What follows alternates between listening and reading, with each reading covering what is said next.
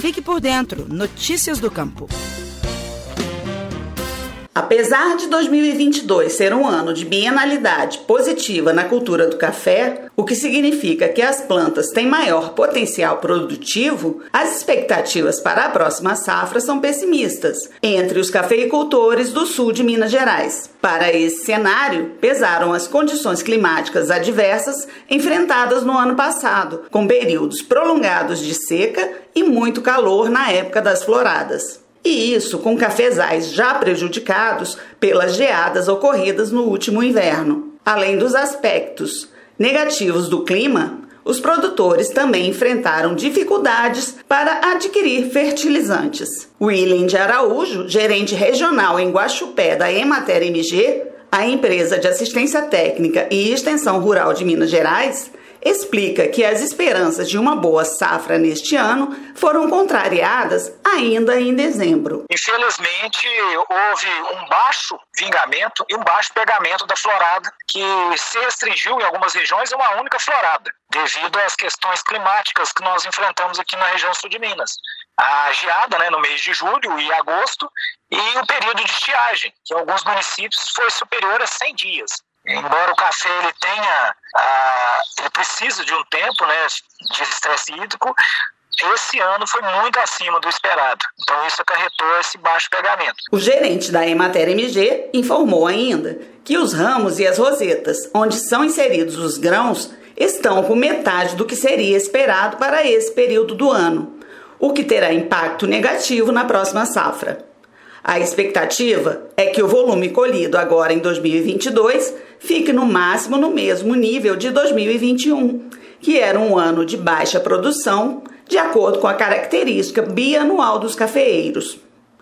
William de Araújo aponta outro fator de preocupação quanto ao desempenho da cafeicultura no estado de Minas neste ano. Os produtores agora que estão realizando a primeira adubação, né? O café ele necessita de três pelo menos, no mínimo, né, três a quatro períodos de adubação durante o período de formação dos frutos até a colheita. Os técnicos da Emater MG em todo o estado já estão em campo para avaliar detalhadamente as perspectivas para a colheita deste ano, além de fazerem as recomendações junto aos produtores no sentido de empregar as melhores práticas de manejo para a melhoria da produção e da qualidade do café. O gerente regional em Guaxupé afirma que é fundamental manter em dia os tratos culturais, como o controle do mato e das doenças, como a ferrugem, que costuma aparecer nesta época de mais chuvas.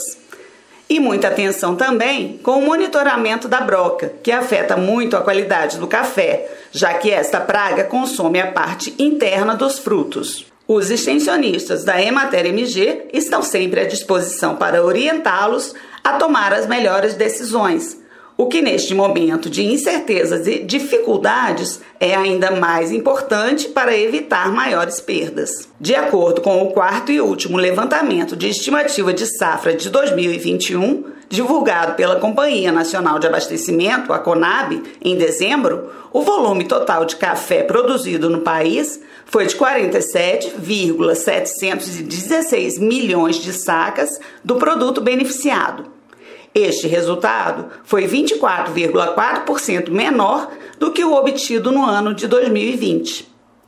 Em Minas Gerais, a produção ficou em 22,142 milhões de sacas de café beneficiado, com queda de 36,1% em relação ao volume obtido em 2020 e 9,8% abaixo do total colhido em 2019 que foi a última safra de bienalidade negativa.